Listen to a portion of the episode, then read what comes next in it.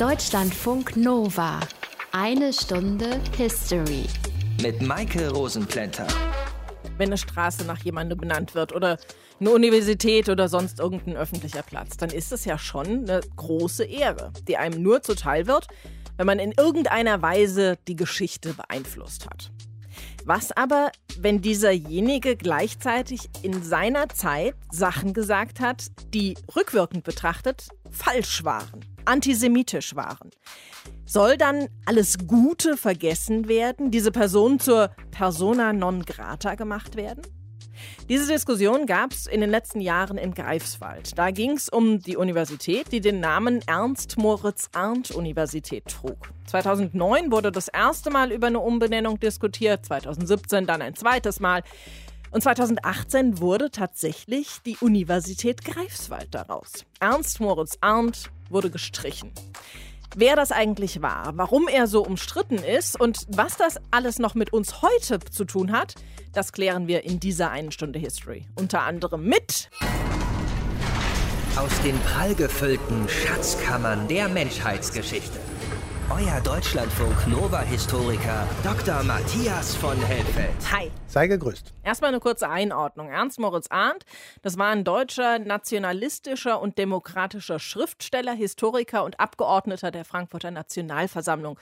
Geboren wurde er 1769, also kurz vor der Französischen Revolution und kurz nach dem Siebenjährigen Krieg. Matthias, das muss doch eine ziemlich unruhige Zeit gewesen sein. Also von uns aus betrachtet heute war das ganz sicher ziemlich wild. Und dieser siebenjährige Krieg, den du eben angesprochen hast, der wird von manchen Historikern auch als Erster Weltkrieg bezeichnet. Aber der Erste Weltkrieg war doch erst 1914. Ja, das hast du gut aufgepasst in der Schule, das stimmt. Aber zwischen 1756 und 1763 wurde in Europa, in Portugal, in Nordamerika, in Indien, in der Karibik und nahezu auf allen Weltmeeren gekämpft. Beteiligt Preußen, Großbritannien, Österreich, Frankreich, Schweden, das Heilige Römische Reich deutscher Nation, Spanien und viele weitere Fürsten und Kurfürstentümer. Also es war ein globaler Konflikt, bei dem die einen um die Vorherrschaft in Europa und die anderen um die Hegemonie in Amerika oder in Indien kämpften. Und dieser siebenjährige Krieg heißt dementsprechend in Preußen Dritter Schlesischer Krieg, in Nordamerika The French and Indian War,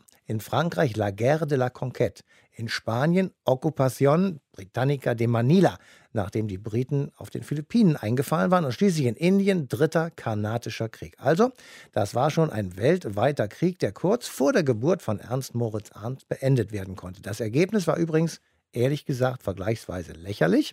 In Europa wurde der Status quo ante wiederhergestellt, also es blieb eigentlich alles beim Alten. Und in Übersee musste Frankreich einige Kolonien an England abtreten. Jetzt wurde Ernst Moritz Arndt aber auf der Insel Rügen geboren, in Großschoritz. Das ist ja jetzt nicht gerade dafür bekannt, im Mittelpunkt all dieser Konflikte zu stehen. Wie hat das denn das Leben der Menschen dort beeinflusst? Also vor allem, wenn sich eh nichts geändert hat. Ja, also direkt natürlich nicht, das ist schon klar. Aber jeder Mensch wird von der Welt geprägt, in die er hineingeboren wird.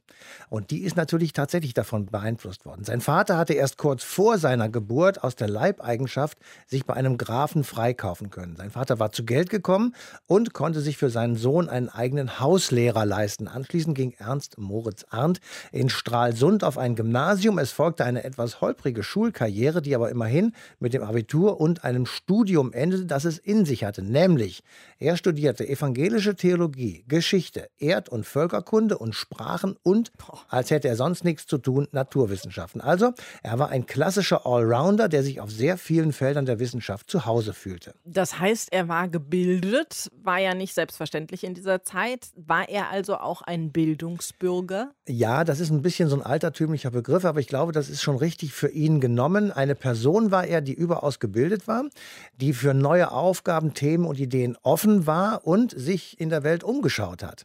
Das alles hat er getan. Er war Bildungsreisender in Österreich, Italien, Frankreich und Belgien. Das ist für uns heute normal. Damals, muss man sagen, war das eine ganz schöne Aktion. 1800 exakt habilitierte er sich mit einer Schrift gegen den französischen Aufklärer und Philosophen Jean-Jacques Rousseau, das ist der mit dem Gesellschaftsvertrag.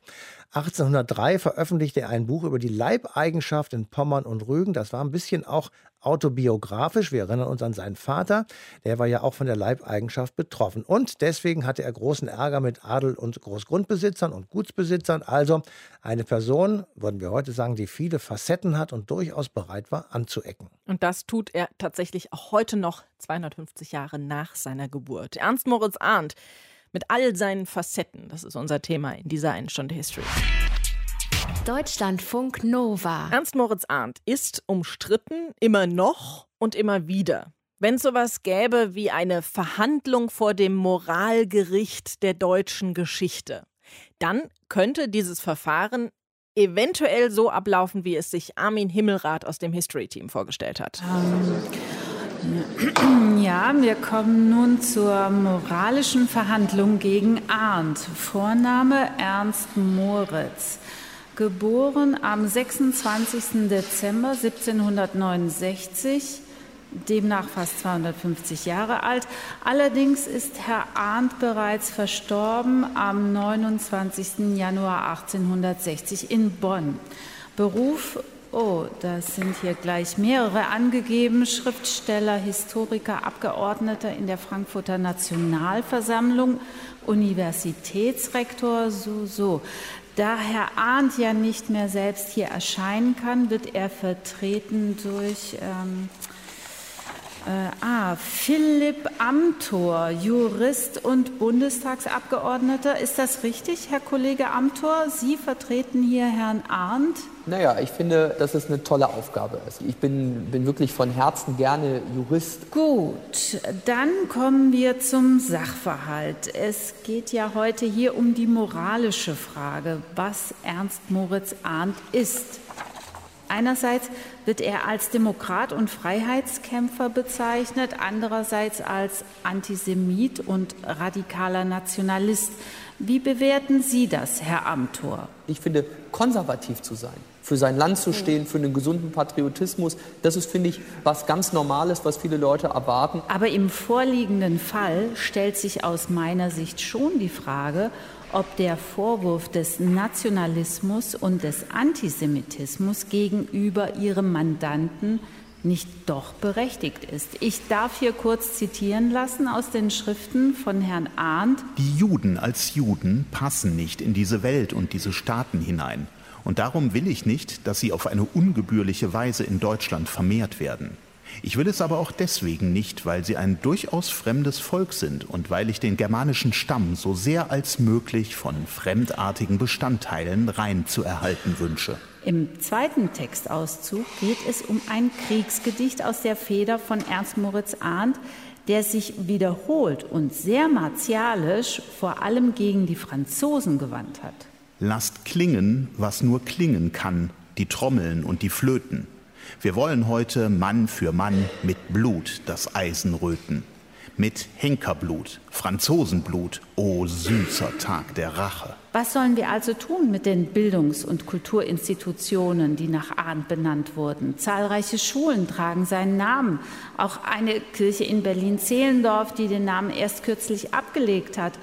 Und an der Uni Greifswald gibt es nach jahrelangen wiederholten Debatten einen Kompromiss, nachdem der Name Ernst Moritz Arndt Universität nur noch in Ausnahmefällen genutzt werden soll. Ja, Herr Amthor? Es ist so ein bisschen wie bei täglich grüßt das Murmeltier. Ja? Sie, Sie wachen auf, so war es immer wieder 98, 2001, 2010, 2017. Jedes Mal werden die gleichen Argumente ausgetauscht. Jedes Mal steht man hier und diskutiert. Ja, und diese Diskussion ist noch lange nicht beendet. Dazu gehören auch die Argumente der Gegenseite, der Arndt-Anhänger. Und auch Sie haben hier Zitate vorgelegt, etwa aus seiner Schrift Kurzer Katechismus für den deutschen Soldaten und Katechismus für den deutschen Kriegs- und Wehrmann.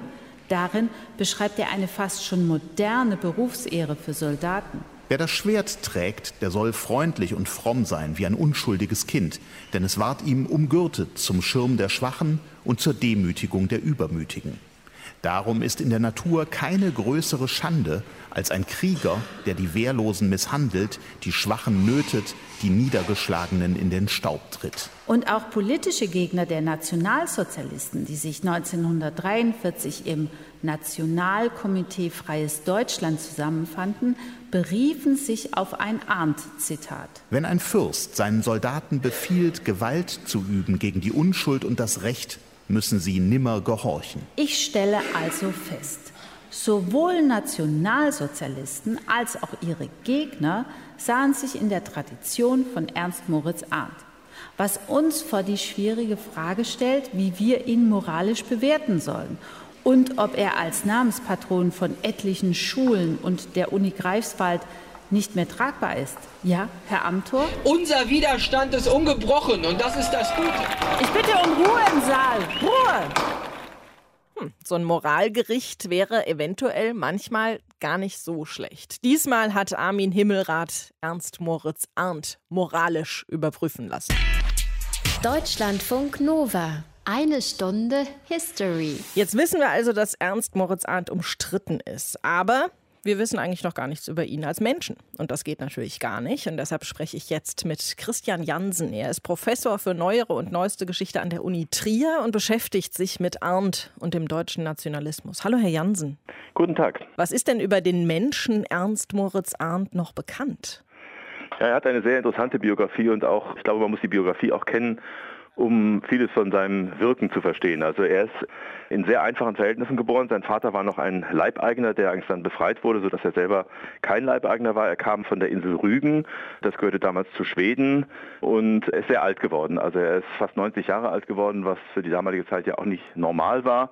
Und er hat eben angefangen als Historiker sozialgeschichtlich sich für die Unterschichten, also für seine eigene Herkunft zu interessieren und hat da ein Buch geschrieben über die damaligen Verhältnisse auf der Insel Rügen und das hat eigentlich sozusagen den Beginn seiner Berühmtheit ausgemacht und äh, er ist auch sozusagen dann als Historiker berufen worden, später als Professor. Er hat ja in einer ziemlich aufregenden Zeit gelebt. Mhm. Unter anderem gab es die Kriege gegen Napoleon. Welchen Einfluss hatten die auf ihn? Ja, das ist sozusagen der Höhepunkt seines publizistischen Wirkens. Die hatten einen sehr großen Einfluss auf ihn und er ist dann auch sehr massenwirksam, oder massenwirksam ist ja übertrieben, aber er ist sehr wirksam geworden, weil er sehr klug Formen gewählt hat, die eben dazu führten, dass diese nationalistischen Gedanken und diese antifranzösischen, antinapoleonischen Gedanken, die er propagiert hat, dass die eben auch in breitere Bevölkerungsschichten vorgedrungen sind. Er hat eben Lieder geschrieben, die teilweise bis heute in den evangelischen Gesangbüchern sind. Er hat Katechismen geschrieben, wo er gesagt hat, wie muss der deutsche Mann sich verhalten. Also er hat natürlich dann mobilisiert für die Kriege gegen Napoleon und er hat in der Zeit eben einen ziemlich rabiaten Franzosenhass gepredigt, auch teilweise Antisemitismus. Und das sind die Dinge, die dann auch später vom deutschen Nationalismus immer wieder von Arndt zitiert worden sind, bis hin zu den Nationalsozialisten, die dann eben aber auch oft sehr willkürlich einzelne besonders scharfe Passagen aus seinen Büchern herausgegriffen haben und das macht bis heute seinen schlechten Ruf auch aus. Ist denn der Nationalismus von Herrn Arndt gleichzusetzen mit den Nationalsozialisten? Nein, auf gar keinen Fall. Also der Nationalismus ist zwar in seinen Grundzügen, würde ich schon sagen, derselbe wie der Nationalismus heute oder auch der Nationalismus, dessen sich die Nationalsozialisten bedient haben. Aber man muss erstens natürlich wissen, dass der Nationalismus in Arndts Zeit eine Oppositionsideologie war, sehr stark auch mit der demokratischen Idee verbunden war. Der Grundgedanke war ja, das Volk aufzuwerten. Also das ist dann eben im doppelten Sinne. Das ist eben einerseits im völkischen Sinne, dass man sozusagen, dass die Nation als Blutsgemeinschaft, als Abstammungsgemeinschaft verstanden hat, aber es ist eben auch im demokratischen Sinne gemeint gewesen. Wie ich ja vorhin schon sagte, Arndt kommt aus sehr einfachen Verhältnissen. Er wollte eben auch dem einfachen Mann von den Frauen haben sie damals nicht so viel geredet, also dem einfachen Volk eine Stimme geben. Und er wollte eben ihnen auch mehr Rechte geben. Und der Nationalismus insgesamt in dieser frühen Zeit ist eben eher politisch links zu verorten als Oppositionsideologie gegen den damaligen Feudalismus und gegen die damals herrschenden Verhältnisse. War er denn mehr gegen die Franzosen oder eher deutscher Patriot bzw. Nationalist? Das kann man, glaube ich, nicht trennen. Also der Nationalismus ist von Anfang an ambivalent. Also er ist immer einerseits eine Inklusionsideologie, die eben das Volk integrieren möchte, die die Nation einigen möchte und sie stark machen möchte. Und andererseits ist er auch immer zugleich exklusiv. Er wendet sich eben immer auch gegen andere Gruppen. Und das sind in der Zeit meistens die Franzosen, auch teilweise schon die Juden. Es werden eben Gruppen, es werden immer Feinde ausgemacht. Der Nationalismus braucht Feinde, um sich sozusagen gegen jemanden zusammenschließen zu können, um die positiven Seiten des Nationalismus eben das Zusammengehörigkeitsgefühl, die Fähigkeit eben füreinander einzustehen, solidarisch zu sein, diese Sachen möglich zu machen, ist eben ein äußerer Feind in eigentlich generell, würde ich sagen, im Nationalismus notwendig und das ist ein Strukturmerkmal, was wir auch schon bei Arndt haben. Aber politisch ist er eben damals eher im linken demokratischen Lager zu verorten, im liberalen Lager sozusagen und heute steht der Nationalismus natürlich ganz überwiegend rechts. Und wie wurden seine Schriften, seine Hassschriften gegen Frankreich damals angenommen? Also insgesamt gibt es viele Mythen um die sogenannten Befreiungskriege, also die Kriege gegen Napoleon. Das ist viel weniger verbreitet gewesen, als man dann im Nachhinein oft angenommen hat. Man stilisiert ja die Kriege gegen Napoleon so gern zum Beginn des deutschen Nationalismus. Ich glaube, das liegt deutlich später, erst in den 1830er, 40er Jahren, in der 48er Revolution.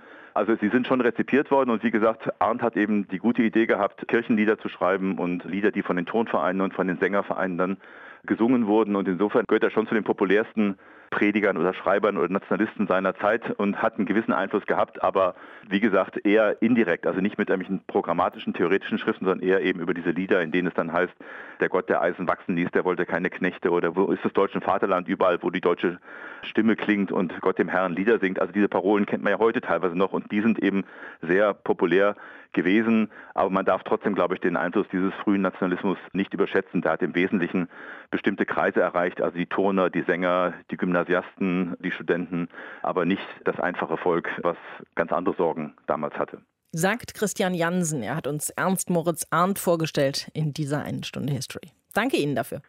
Okay, danke.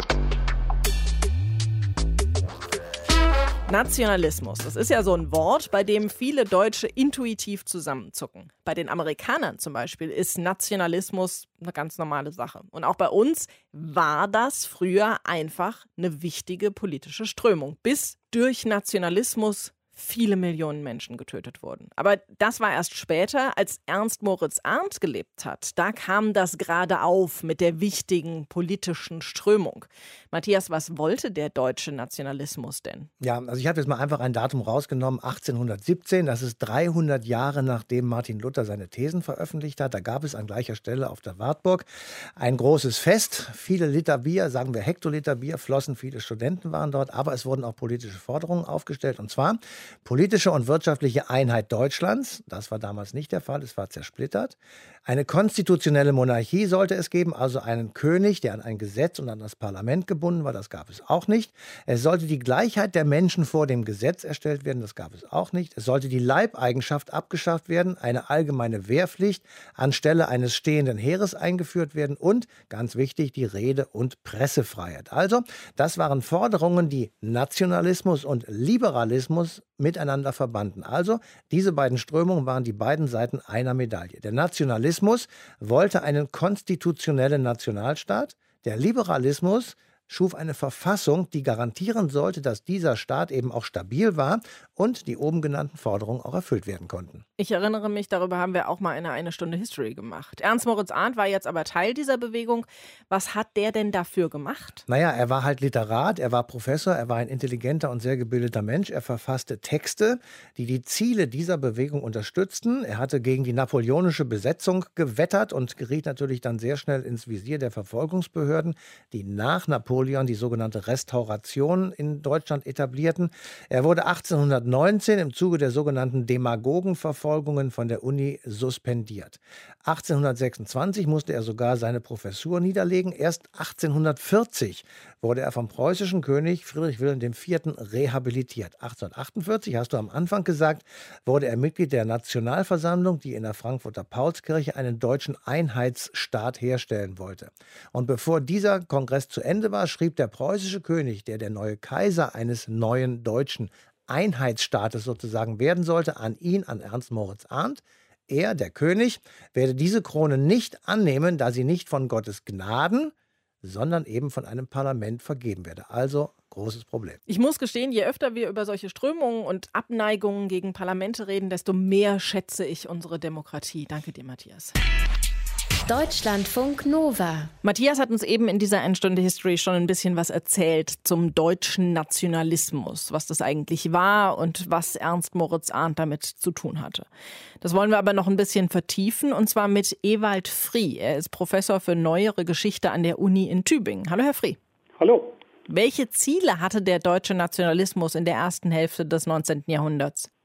Zunächst mal ist der Nationalismus eine sehr vielgestaltige Bewegung, sodass es eine Reihe von Zielen gibt, die nicht alle teilen müssen. Ganz generell kann man sagen, dass es darum geht, eine Einheit herzustellen auf der Grundlage einer nationalen Gemeinschaft, gegenüber der ständische und regionale Unterschiede zurücktreten. Und das macht das Faszinierende des Nationalismus in der ersten Hälfte des 19. Jahrhunderts für die Zeitgenossen aus, weil man nicht mehr sagen muss, es gibt Adel, Bürgertum, Bauern, die gibt es zwar nach wie vor, aber man kann sagen, wir sind alle Deutsche oder Franzosen. Und wenn aber diese Nation jetzt die bisherigen Ordnungen überwölben soll, dann muss die Nation irgendwas haben, was fasziniert, sodass sie ordnen kann. Und dazu braucht man dann so etwas wie Verheißungen. Die Nation wird was ganz Tolles erreichen und man braucht historische Verankerungen in Sprache, Kultur, Sitten und Gebräuche und so weiter. Und das ist das, wo Ernst Moritz Arndt eine Rolle spielt in diesem Verankern von Geschichte und auch in der Emotionalisierung von Nationen. Was hat er da gemacht?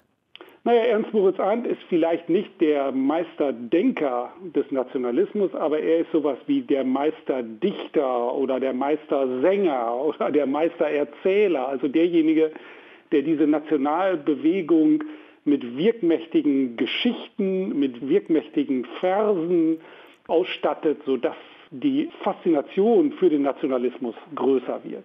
Und das geschieht zum einen, indem eben das Besondere und das Verlockende dieser Nation als einer überständischen Gemeinschaft dargestellt wird und zum anderen, indem Abgrenzung gemacht wird und gesagt wird, wer gehört nicht zu uns und wie werden wir deswegen eine Einheit, weil wir uns von anderen abgrenzen. Beides gehört zusammen.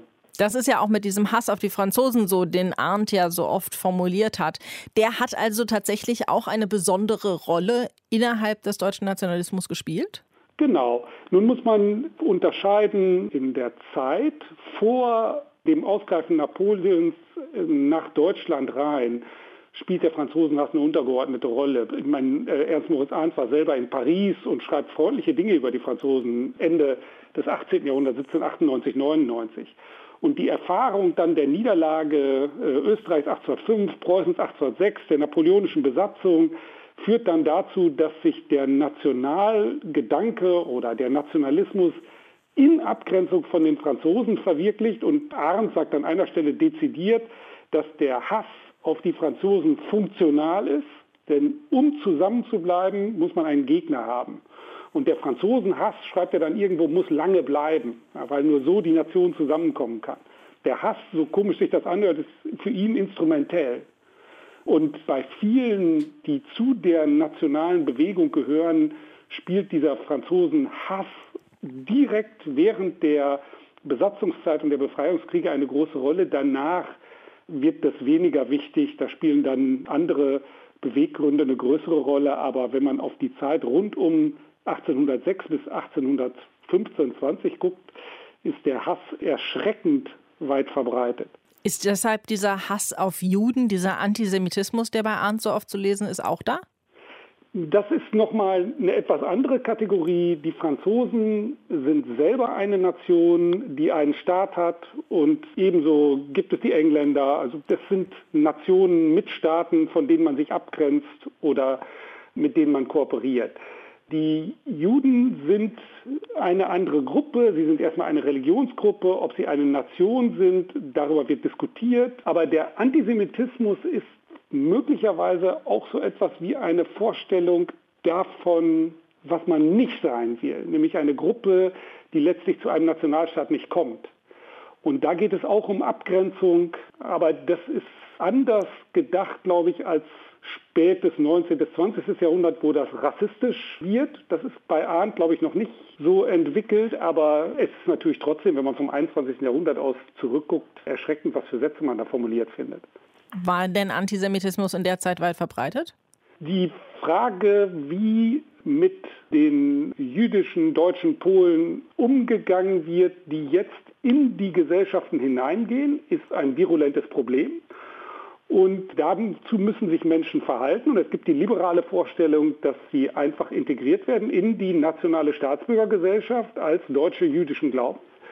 Aber die ist nicht sehr weit verbreitet und die Vorurteile sind stark und hängen auch damit zusammen, dass es Juden gibt, die eben migrieren und dadurch eine Fremderfahrung selber machen und von anderen als fremd empfunden werden. Und das jagt diese Vorurteile hoch und macht sie so gefährlich. Und gleichzeitig sind sie für den Nationalismus instrumentell. Jetzt gab es aber ja in der Zeit nicht nur Ernst Moritz Arndt.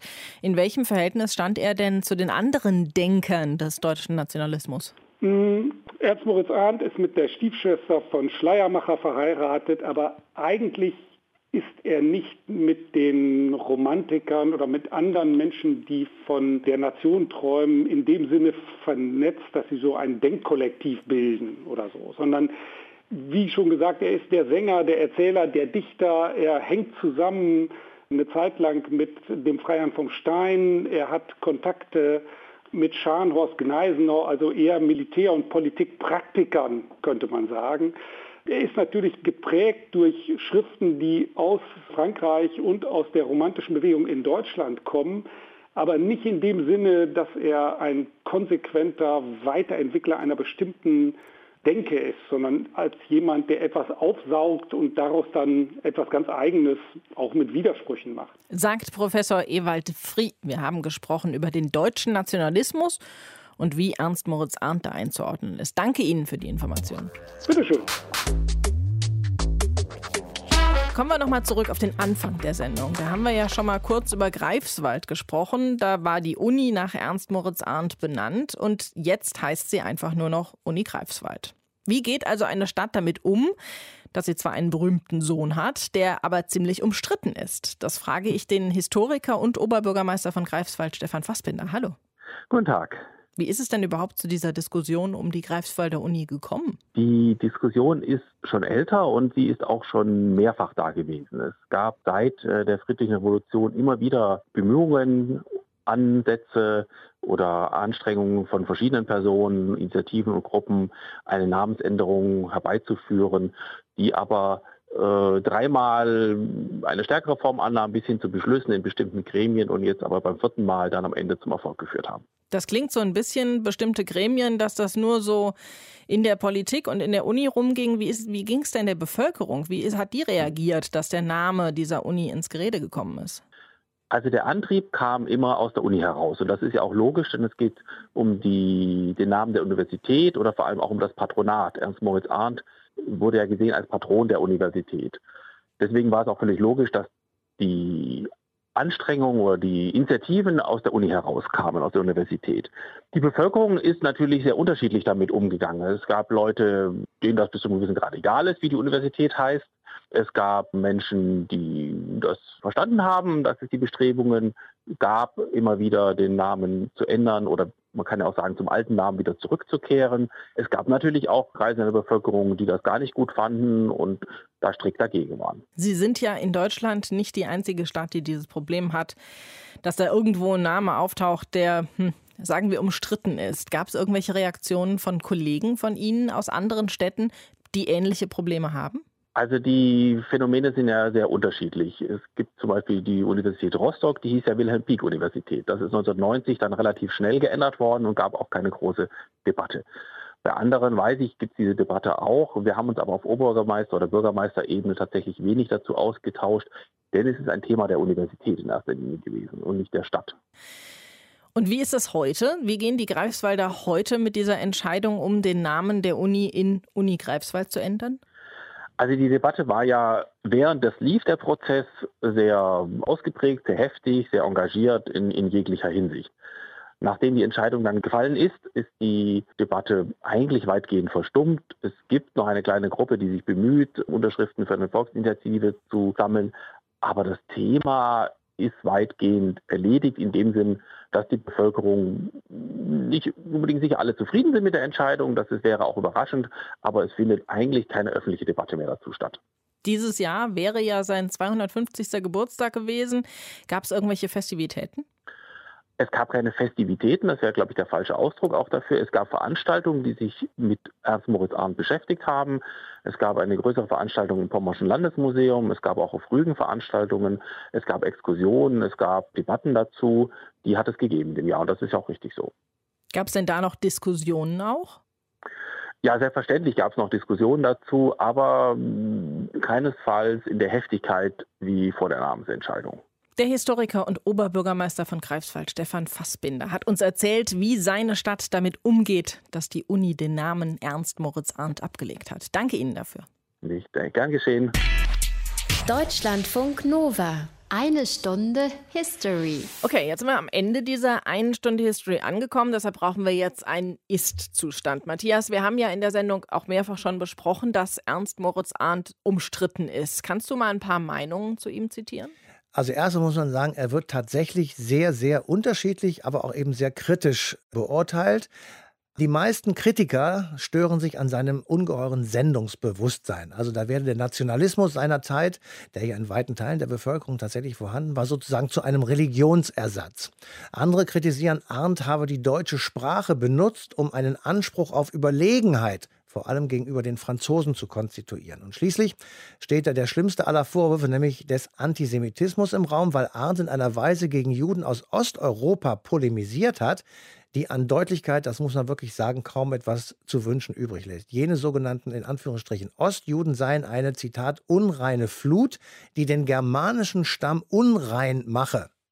Ja, kann man schon sagen, das ist harter Tobak. Das es ist passten, antisemitisch. es passten, so ahnt weiter, die Volkscharaktere und das Blut nicht zueinander. Also da ist schon klar, wo der Hase hinlief. Das heißt, in deinen Augen war diese Umbenennung der Uni in Greifswald, über die wir ja auch schon gesprochen haben, absolut die richtige Entscheidung. Ich finde das ja und das finde ich, obwohl ich meine, dass wir mit unseren Vorfahren und deren Verhaltensweisen nicht allzu hart ins Gericht gehen sollten, weil wir ja immer das aus der Zeit beurteilen müssen, in der sie gelebt haben und nicht wir.